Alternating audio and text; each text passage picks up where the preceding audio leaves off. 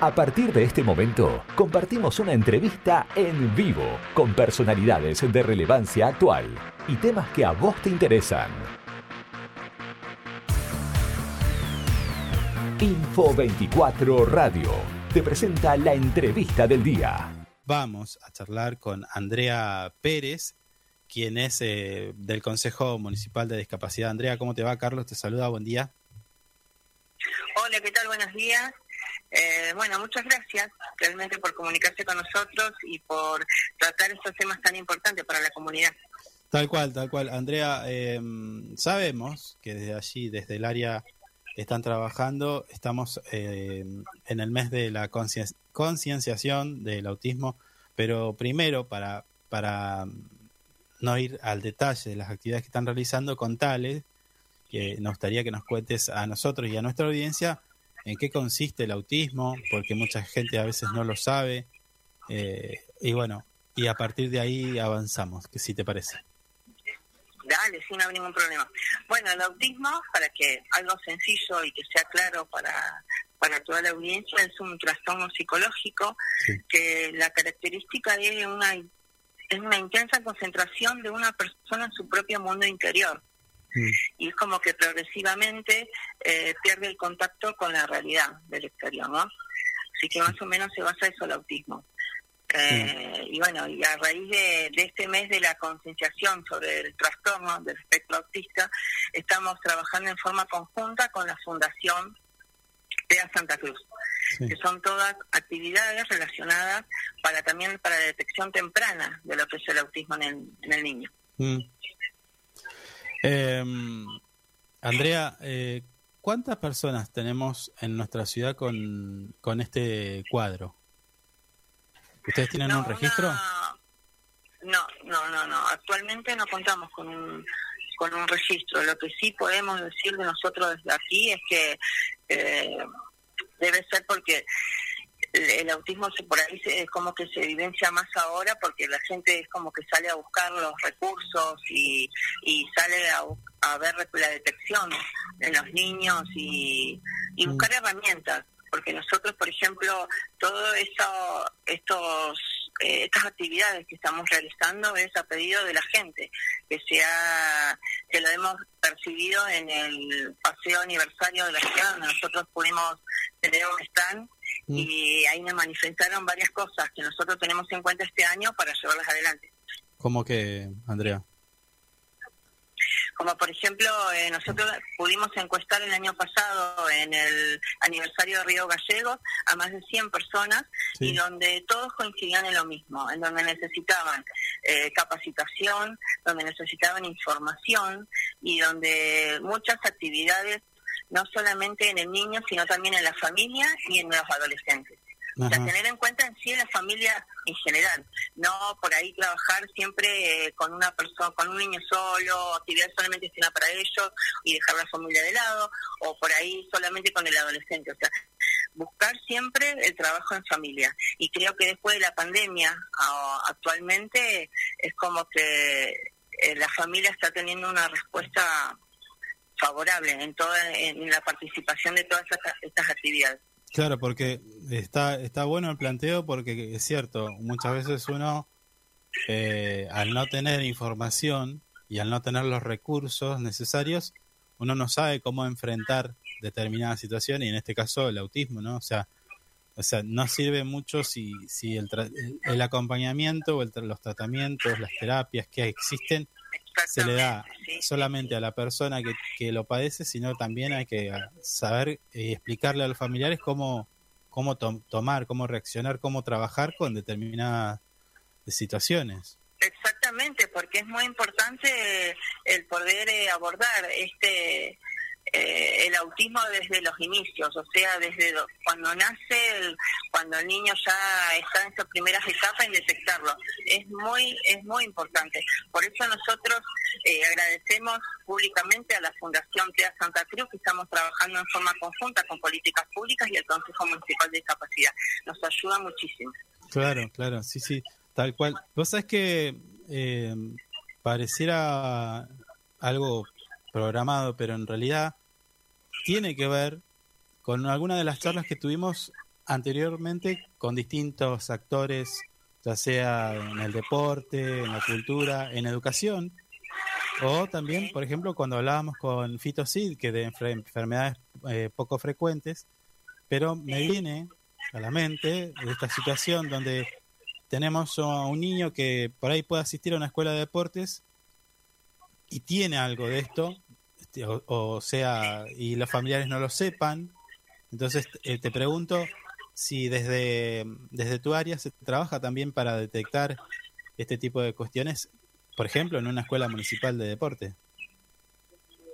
Nosotros lo que estamos, por ejemplo, haciendo, eh, apuntando este mes de abril, que bueno, que ya nos queda poco y estamos cerrando todas las actividades referentes a autismo el día viernes, este viernes 29, y todo lo que hemos hecho es, eh, por ejemplo, el día viernes tuvimos un encuentro con dos licenciadas muy reconocidas aquí en nuestra ciudad, la licenciada Nadia Carrasco y la licenciada Laura Gallardo, donde en el taller que denominaron Hablemos de Autismo, la charla fue sumamente importante porque se trató eh, sobre qué es el escuchar, que es un cuestionario que la familia puede hacer, la familia del niño mm. puede hacer gratuitamente por internet y se puede detectar tempranamente si tiene o no autismo según el porcentaje de, de las respuestas a estas preguntas.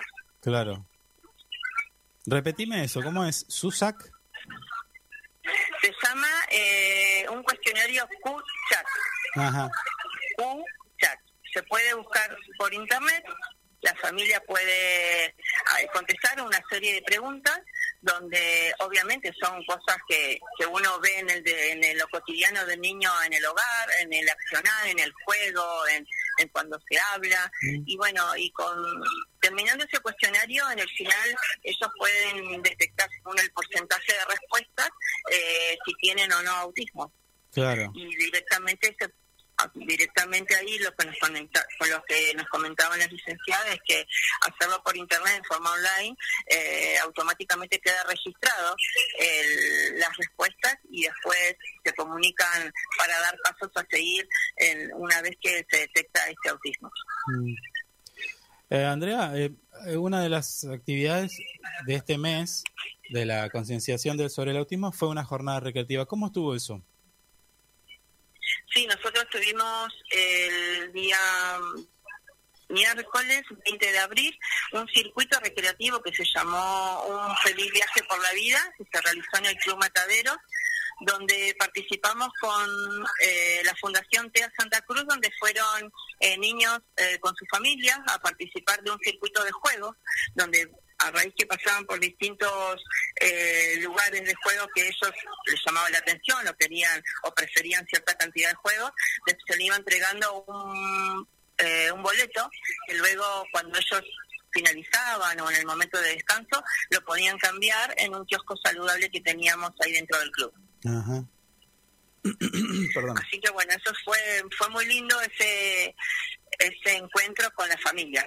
Sí, sí. Ahora, eh, esto no termina acá, ¿no? La tarea de ustedes no es nada más que en el mes de abril.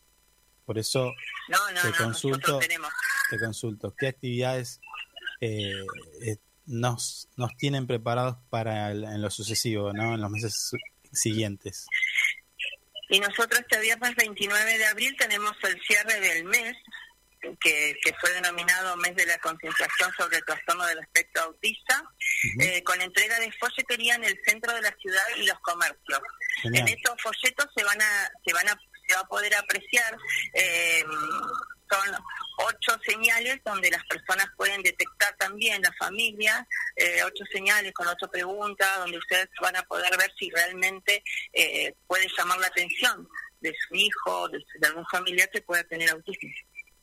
Eso sería para cerrar el día viernes 29. Y después en mayo ya tenemos abierta una agenda de trabajo con un concurso de hacer visible lo invisible que mm. está organizando el Consejo Municipal de Discapacidad, donde es un concurso de fotografías destinado a todas las instituciones educativas, ya sea primaria y secundaria.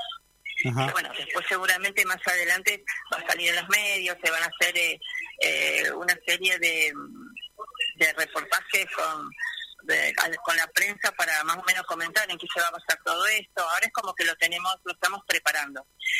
Después también tenemos eh, una organizado una oficina móvil inclusiva.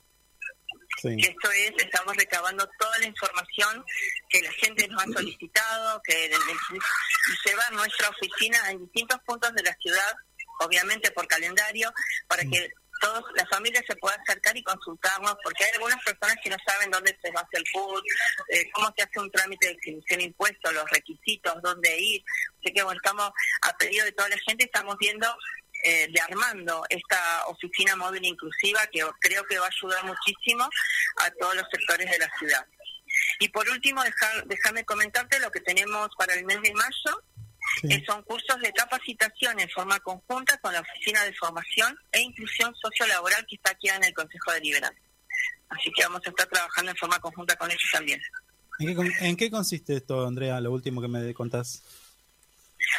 el curso, son todos cursos de capacitaciones eh, y en algunos casos son eh, con incentivos también, que es a nivel que lo organiza Nación. Estos son eh, programas bajados por Nación, que bueno, la Oficina de Formación e Inclusión Sociolaboral está aquí en el Consejo Deliberante y bueno, eh, algunos van a ser destinados para personas con discapacidad, que luego van a ser insertadas eh, en algunos ámbitos laborales y otros también son cursos también de capacitación destinados a docentes y otros para la comunidad en general.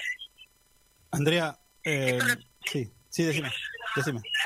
No, no, eso es lo que tenemos más o menos programado para el mes de mayo, que seguramente vendrán algunas cosas más, pero es lo que ya tenemos en agenda y que seguramente cuando lleguen las fechas igual vamos a estar comentándole a, a todos los medios. Muy bien, perfecto. Andrea, te iba a decir, la verdad que en nombre de muchos vecinos de nuestra ciudad, tengo que agradecerles a vos y al equipo que te acompaña, este tipo de trabajos porque eh, la verdad que son muy buenos, hacen falta, muchas veces no se sabe, muchas veces tampoco se sabe cómo, cómo avanzar, cómo trabajar con, un, con un, uno de, nuestros niños, así que desde aquí eh, el agradecimiento por todo el trabajo que ustedes realizan.